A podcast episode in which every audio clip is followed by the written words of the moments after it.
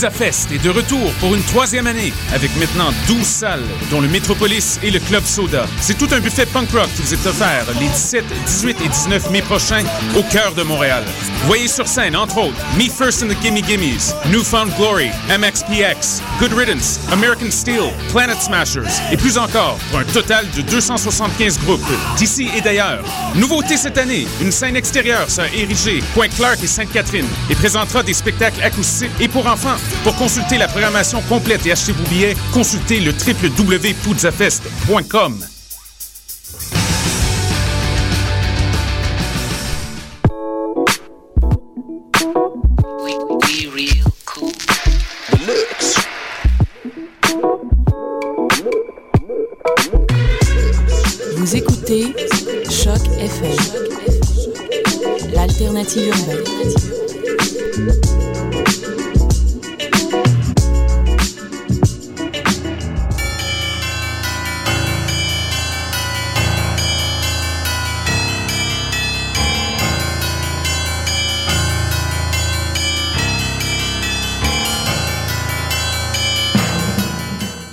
Bonjour, vous êtes sur Choc FM. Nous sommes mardi 7 mai 2013. C'est le tome 8 et le chapitre 117 de Mission Encre Noire. Et puis toujours le même duo de choc, Eric et Hélène à l'antenne. Bonsoir à toutes et à tous. Bonsoir.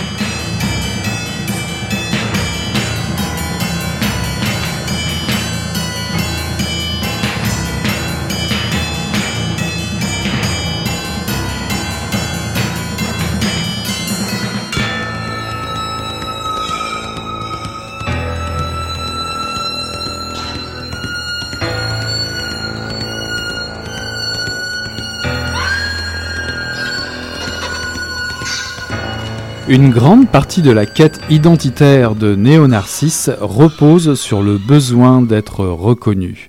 Une bonne partie de ses comportements vise à afficher une singularité qui le fait se démarquer. Le but de l'exercice est de se faire confirmer l'unicité de son identité par le regard de l'autre. Or, Néo-Narcisse est tellement accaparé par le souci de se faire reconnaître qu'il n'a pas le temps ni l'intérêt de reconnaître les autres. C'est là une autre conséquence de la prolifération des néo-narcisses, une rareté des regardants par rapport à ceux qui ont besoin d'être regardés pour se faire confirmer leur identité et leur existence. Une autre conséquence, en lien avec la précédente, est une mutation des regards. De plus en plus, Néo-Narcisse voit dans les autres non pas de possibles individualités à reconnaître, mais des menaces à la reconnaissance de la sienne et donc des unicités à nier, à refouler dans l'inexistence pour éliminer la compétition.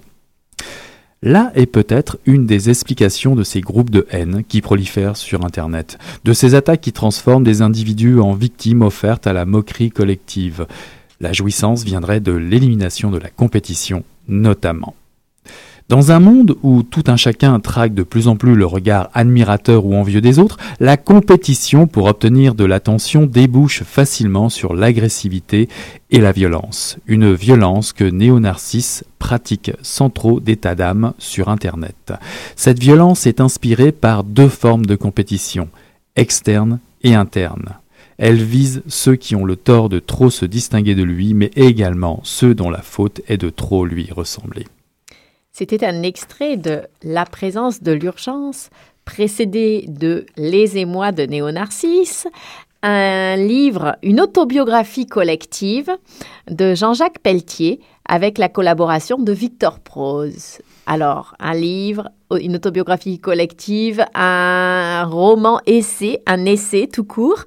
Eric, je te laisse nous en dire plus. Ben plus, euh, en dire plus, c'est dire que lire Jean-Jacques Pelletier, ben c'est une énigme en soi. Alors pourquoi? Parce que déjà, c'est un auteur prolifique, autant en romans du type, on va dire, thrillers internationaux, polar à tendance politique et espionnage, s'appuyant sur la fameuse théorie du complot. Il livre, par ailleurs, également une série d'essais, en particulier la trilogie qui nous intéresse ce soir sur, on va dire entre guillemets, les extrêmes.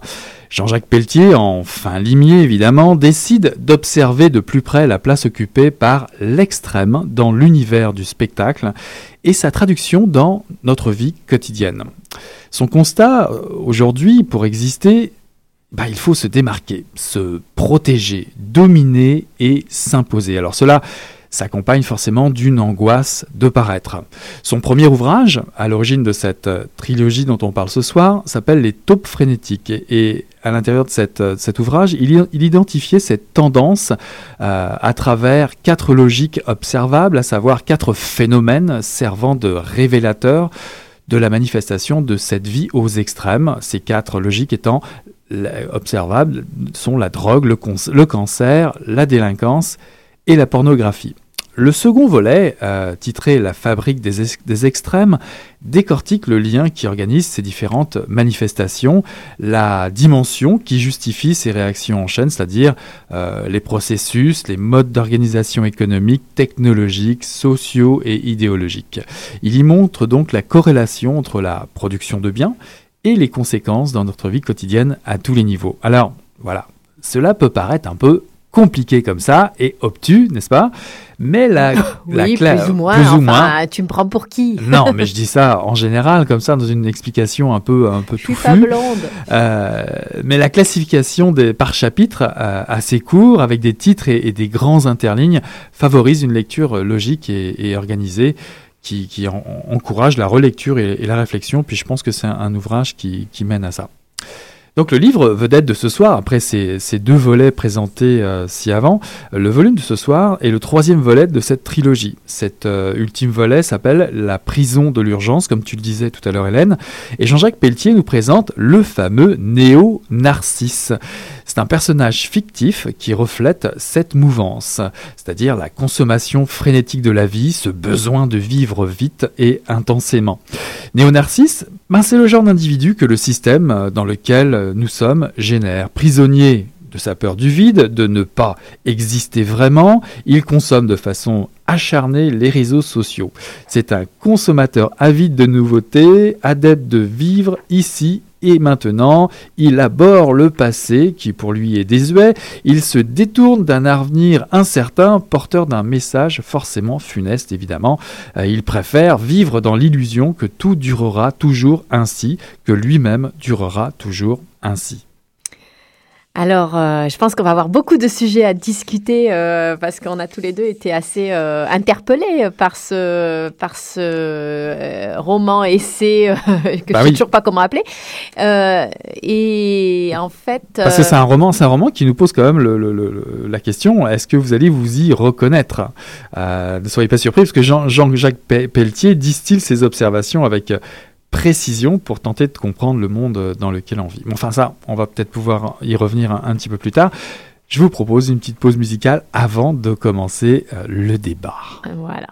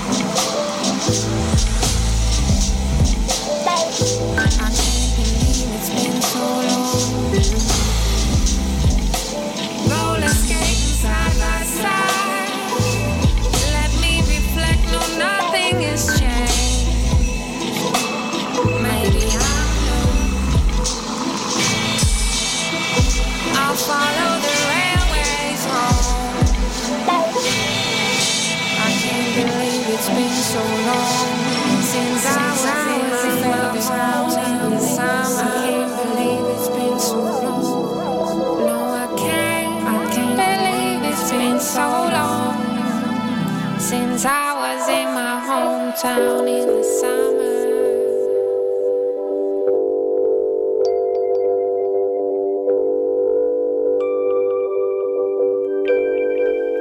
Voilà, c'était Astrid Engberg, nouvel album, et le morceau s'appelait It's Been So Long, on l'avait compris, It's Been So Long. Alors Eric, je crois que tu avais encore deux, trois choses à nous dire avant qu'on discute. Bah oui, parce que je me, on se demandait tout à l'heure si vous allez vous y reconnaître dans, euh, dans ce livre, et qu'il ne faudrait pas être surpris justement, parce que Jean-Jacques Pelletier distille ses observations, comme je disais tout à l'heure, pour mieux comprendre le monde dans lequel on vit. Alors évidemment, on se retrouve dans tel ou tel comportement décrit, on se demande inévitablement pardon, quelle part de néo-narcisse se retrouve dans notre propre personnalité. Donc certaines positions prises par l'auteur peuvent être discutables, contradictoires, mais au final, euh, force est d'admettre que la richesse du discours, euh, documentation à la pluie, nourrit bien son propos, cela a du sens, cela interroge et même euh, énerve parfois, mais ça on en reviendra peut-être tout à l'heure dans la discussion. Et comme je le disais, la ressemblance familière avec tout ou partie de certaines pratiques de notre quotidien universalise finalement le personnage de Néo-Narcisse. on tend au lecteur le fameux miroir, on peut même dire la fameuse phrase de Shakespeare, to be or not to be, être ou ne pas être, suis-je un Néo-Narcisse? Mes amis en sont-ils? Et malgré que ce celui-ci a quand même un côté égocentrique et insupportable.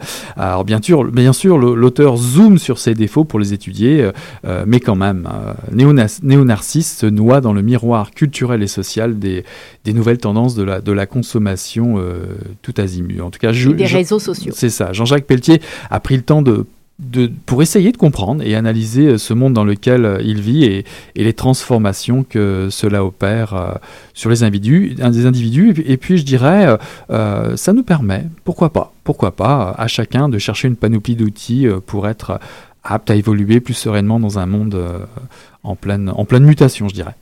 Oui, alors avant d'enchaîner de, là-dessus et de compléter, je voulais rappeler que c'était, euh, je voulais dire que c'était aux éditions Urtubis que c'était paru. Euh, la prison de l'urgence. Voilà, la prison de l'urgence aux éditions Urtubis. Et c'est paru euh, en février, fin février 2013, donc assez récemment pour ce dernier tome de, de, cette trilogie. Alors effectivement, bon, tu l'as dit, Comment on pourrait résumer le livre? C'est un état des lieux du monde qui nous entoure et en quoi cela nous transforme individuellement et collectivement. Euh, c'est donc une espèce de description de l'aliénation, parce que pour lui, je pense que ça en est une, c'est assez clair, euh, de qu'on vit. Mais ce qui est le plus euh, troublant dans, dans, ce qu'il dit, je ne sais pas si tu es d'accord avec moi, c'est qu'il montre comment et il constate comment euh, on participe à cette aliénation avec finalement enthousiasme.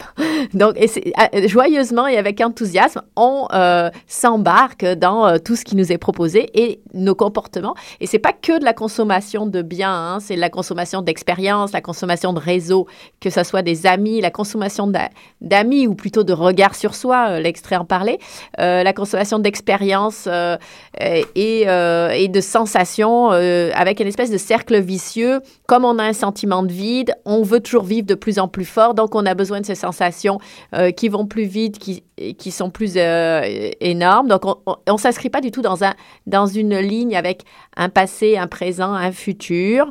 Euh, ça, donc, il n'y a plus vraiment de sens général. On est dans un présent qu'on renouvelle tout le temps. Le présent infini. Mais de toute façon, je trouve qu'on retrouve aussi. Euh, puis, comme ça nous angoisse, on recommence. Ouais, et puis il met le doigt là où ça fait mal finalement. Euh, c'est quand même, c'est comme un auteur de polar aussi, il faut pas oublier. Donc forcément, en fin limier, et puis en fin, en très fin, finaux observateur, je dirais, il met le doigt sur ce qui, ce qui, les leviers de nos, nos angoisses par rapport à ce vide que crée cette frénésie de consommation.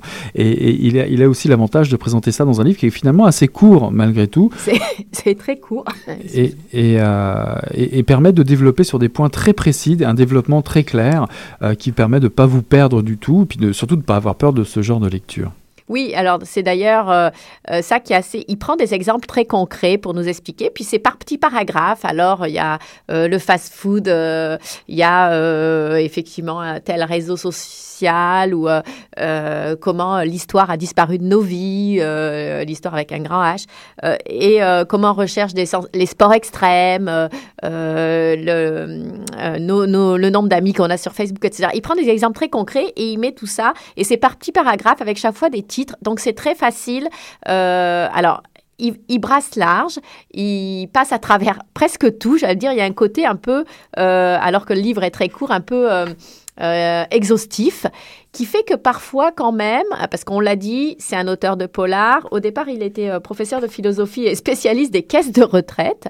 Euh, en tout cas, c'est quelqu'un d'éclectique. Et du coup, c'est pas non plus un essai scientifique. hein. On va dire à tout le monde que ça se lit très facilement. C'est pas un essai scientifique, mais du coup, parfois, moi, j'ai eu l'impression que ça allait tellement vite que je m'y perdais un peu. J'arrivais pas tout à fait à suivre le fil de sa pensée. Alors, ce qui est pratique, c'est que comme il y a ces petits paragraphes courts, on peut vite retourner en arrière au titre euh, 4 pages ou 5 pages plus avant, où on, peut euh, retrouver ce qu'il disait à ce moment-là. Parce que c'est clair qu'on a l'impression des fois qu'il fait tout passer dans son filtre, que tous les faits servent à justifier euh, son propos, et que parfois c'est un petit peu tiré par les cheveux, je dirais. Enfin, en tout cas, euh, du coup, euh, on, a, on a quand même besoin de retourner un peu en arrière, même si ça se lit très facilement. Oui, puis la table des matières est, très bien faite, hein, c'est très détaillé, donc euh, pour ceux qui ont peur un peu de se perdre, vous revenez juste un tout petit peu en arrière. De toute façon, ce texte vous portera à réfléchir. Donc la réflexion vous, demandera de prendre du temps, de, laisser macérer les idées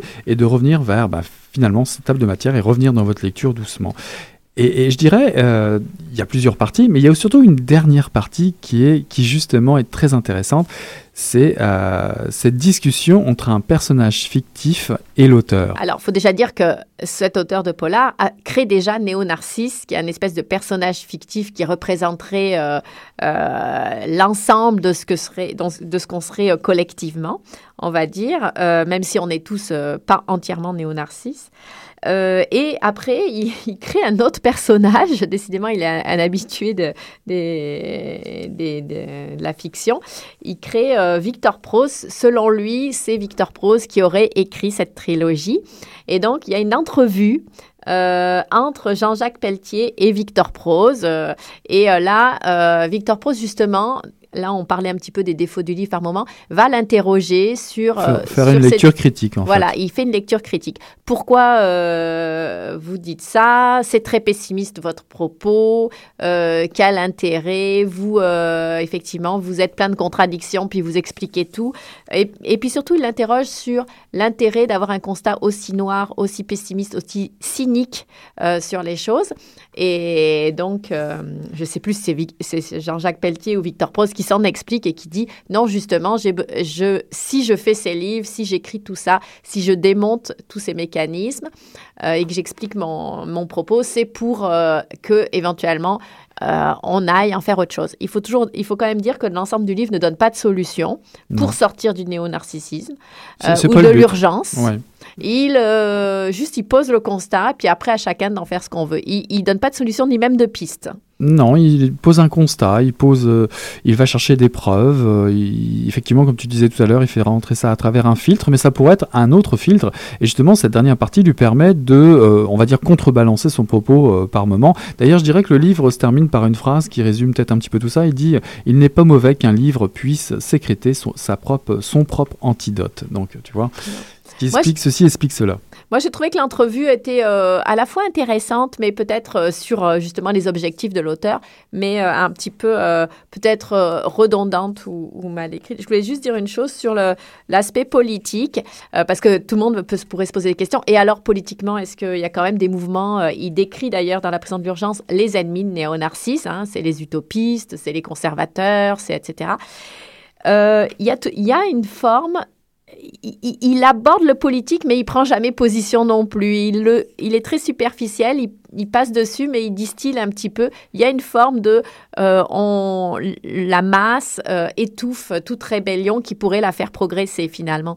Mais il va pas très loin là-dedans. C'est assez, euh, il, a une, une relation un peu ambiguë au positionnement politique euh, des individus qui pourraient faire bouger euh, les cadres. Ouais, c'est peut-être pas non plus son propos, c'est pas non plus un pamphlet, donc. euh, Non, mais il cite souvent, Ouais. il cite le mouvement de- des carrés rouges, le printemps érable, il cite des, des- des- des mouvements de rébellion en montrant comment ils ont été étouffés. Donc on sent qu'il a une forme de tendresse, mais en même temps, il est un peu, mé- pas méprisant, mais un petit peu distant avec ça. Il le regarde de loin, on va dire. Ouais, c'est l'avantage d'un d'un livre ou d'une réflexion qui est faite comme ça à chaud sur une période très courte et très proche de nous, qui peut vous permettre de justement de, de vous questionner sur euh, certaines réactions vous voyez autour de vous, vos propres habitudes. Euh, Donc La prison de l'urgence, paru aux éditions Urtubise de Jean-Jacques Pelletier avec en sous-titre la collaboration de son personnage fictif Victor Prose. Je vous propose une petite pause musicale pour respirer. Sam Amidon, ma old friend.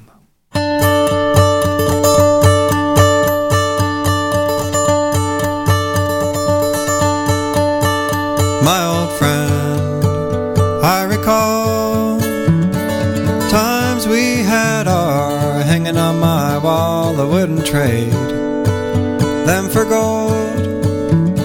They laughed and they cried me, they somehow sanctified me. They're woven in the stories I have told. Tell again, my old friend, I apologize for the years that I've passed since last time you and I dusted off those memories. Running people and the places. There was always somewhere else I had to be. Time gets thin, my old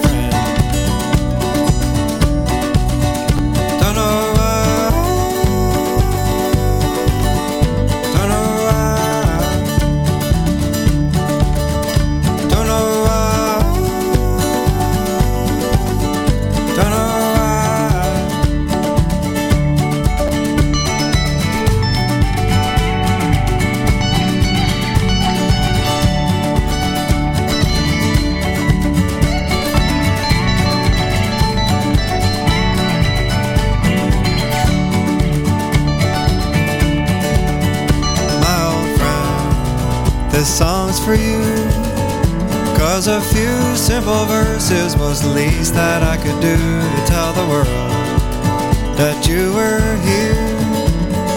Love and laughter will live on long after all of the sadness and the tears. We'll meet again,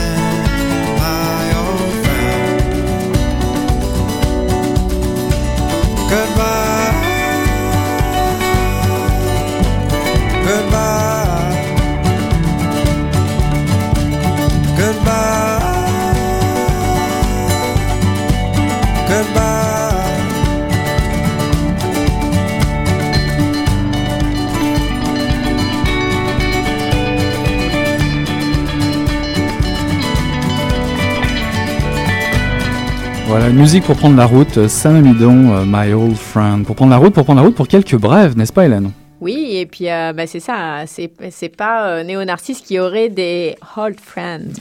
mais bon, alors, euh, mais il en reste quand même qui en ont visiblement. Alors moi, justement, c'est- la transition est parfaite. Jean-Jacques Pelletier, l'auteur de La prison de l'urgence, sera au euh, printemps meurtrier de Knowlton qui euh, vivra, qui florira pour sa deuxième édition du 17 au 19 mai, donc euh, à Knowlton. Et puis alors, Jean-Jacques Pelletier, puisqu'on l'a dit, il est auteur de thriller, il sera à deux rendez-vous au printemps. Au rendez-vous coupable numéro 5, c'est une table ronde sur le thème qui mène le personnage ou l'histoire. Donc euh, là, il sera en compagnie d'autres auteurs. Et il sera aussi à euh, une table ronde avec des auteurs euh, de plusieurs continents, une table ronde internationale, Mourir ici et ailleurs. On retrouve aussi d'autres vieux amis à nous. notamment Martin Vinclair et Laurent Chabin. Euh, voilà. Et le prix Ténébris, qui est euh, le meilleur roman de littérature policière de langue française distribué au Québec, sera remis euh, donc à l'occasion des printemps meurtriers de Knowlton. C'est la deuxième édition et c'est du 17 au 19 mai. D'ailleurs, pour ce prix, j'ai vu une petite brève. je dirais que Martin Michaud, qui était notre invité la semaine dernière, est nominé, et avec Caril Ferret d'ailleurs, en compétition pour recevoir ce prix. Est-ce que puis- c'est avec Je me souviens qu'on a présenté la semaine dernière Exactement, on peut rien de cacher. Et puis, euh, je dirais, euh, bah, il fait beau, euh, il fait beau, Knowlton, sortez donc, allez voir un petit peu à l'extérieur ce qui se passe. Bah, pourquoi pas aller euh, jouir un petit peu de nouveaux textes à travers le festival du Jamais Lu, qui se déroule du 3 au 10 mai 2013 au théâtre Aux Écuries, au 72-85 euh, rue Chabot. Et puis si vous êtes à pied, vous y allez en vélo, vous y allez au métro, métro Fabre. Donc ça, c'est très simple à trouver. Et jusqu'au 10 mai, c'est ça C'est ça, jusqu'au 10 mai. Une très belle programmation. On y retrouve des textes jamais lus de jeunes auteurs ou d'auteurs qui relèvent des défis et qui vous font passer une excellente soirée sous forme de cabaret théâtral, littéraire. C'est tout le temps dans la bonne humeur, une très belle ambiance. Alors je dirais que d'ailleurs il reste encore euh, pas mal de place. Euh, ce soir, par exemple, mardi 7 mai, euh, pour un prix modique, en plus c'est assez abordable, vous auriez la chance de voir ce soir, par exemple, à 20h, la cantate intérieure, ou encore mercredi 8 mai, à 20h, The Wait. Je préciserai même que mercredi, il y a une, une séance à 10h aussi, rencontre Québec-France, c'est une espèce de coin de professionnels, il y a des textes, toast et croissants, c'est tout temps la bonne humeur, hein, le festival Jamais Lu. 17h, euh, il y a aussi. Euh, On sent que tu, que tu l'aimes ce ah bah oui, bah, bah oui j'étais bénévole, j'étais bénévole au Jamais Lu il y a ah. très longtemps de ça. Voilà. Et euh, 17 non, mais j'aime beaucoup. C'est vraiment euh, des textes tout azimut avec des, des, sujets qui viennent un peu de partout. C'est vraiment un, un, festival à, à découvrir pour ceux qui sont jamais allés et pour ceux qui aiment déjà. Allez donc voir aussi jeudi 9 mai à 19h, moi et l'autre, lecture mais je crois qu'au niveau des places, c'est un peu sensible. Et vendredi, ah, ça, ça a l'air vraiment bien pour la fermeture, le bal littéraire à 20h. Il y a une couple d'auteurs qui, pendant 48 heures, s'enferment, ils font un texte et puis euh, ça explose sur scène. Voilà. Donc le festival du Jamais Lu, sortez donc. Plein. Ouais, jusqu'au 10 mai, sortez un peu, 10 mai, jusqu'au 10 mai 2013 au théâtre aux écuries. Et euh, moi, je vais encore euh, faire une brève euh, de l'ordre de l'agenda. tu pensais que j'allais le présenter bien plus tôt, ben non, mais tout arrive. le Festival de l'anarchie bat aussi son plein en ce moment. C'est du 1er mai au 1er juin à Montréal, qui, comme chacun le sait, est un grand un haut lieu de l'anarchie. En tout cas, c'est le plus grand salon du livre parce que dans ce Festival de l'anarchie, de l'anarchie, il y a le salon du livre qui est le plus de l'anarchie qui est le plus grand en Amérique du Nord de ce type. C'est le 25 et le 26 mai. Euh, c'est donc euh, deux jours euh, autour du parc Vinet, au Centre culturel Georges Vanier et au Centre d'éducation populaire de la Petite Bourgogne et de Saint-Henri, le CEDA. juste à côté, tout ça, du métro Lionel Groux. C'est vraiment très accessible aussi. Donc, ni Dieu ni maître, ni patron, ni frontière. tout un programme. Mais le Festival d'Anarchie. Alors, par exemple, il y a beaucoup, beaucoup de conférences et d'ateliers également, en plus des maisons d'édition qui sont là, beaucoup de fanzines, des maisons d'édition qu'on connaît. L'année dernière, j'avais vu coup de tête. Euh, il y a euh, la librairie L'Insoumise est évidemment, évidemment un kiosque aussi. Euh, voilà. Puis je vais faire juste une annonce sur une conférence qui me tient à cœur. Hein. Toi, t'as jamais lu, moi j'ai celle-là. Attends, attends que je la retrouve. aéroport Notre-Dame-des-Landes, Nantes, en France. inutile, coûteux, anti-écologique et antisocial. Donc c'est un atelier tu rappelles peut-être c'est quoi À 15h le 25 mai, c'est donc un lieu où il y a un projet d'aéroport et qu'un certain nombre d'anarchistes, de paysans et de citoyens occupent en, France, mhm. à Nantes en France. Euh, occupe pour éviter que euh, Vinci, qui est une multinationale euh, du, du, béton, on va dire, euh, construise un aéroport pour l'État français. J'ai comme comme ça l'impression qu'il y a un intérêt privé. privé, je sais pas, rien ne m'appartient et surtout pas les enfants. en tout cas, c'était Mission Encre Noire. On vous souhaite une belle semaine et puis on vous donne évidemment rendez-vous la semaine prochaine pour une surprise. Et puis on va vous dire, bah, ça sera notre dernière de la saison, dernière Mission Encre Noire. On va prendre quelques vacances, mais on sera de retour au mois d'août, bien évidemment. Je te souhaite une belle semaine, Hélène. À la semaine prochaine. Salut, bye bye.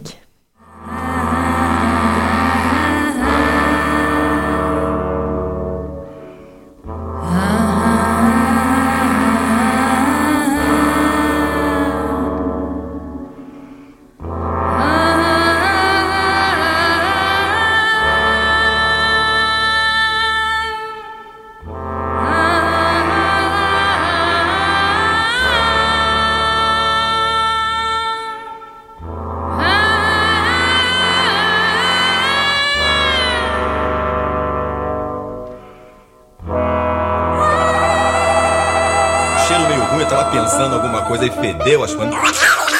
Pô, mas o negócio tava bom, bicho. O negócio tava bom, só quando ele tava tão entupido. Gostoso!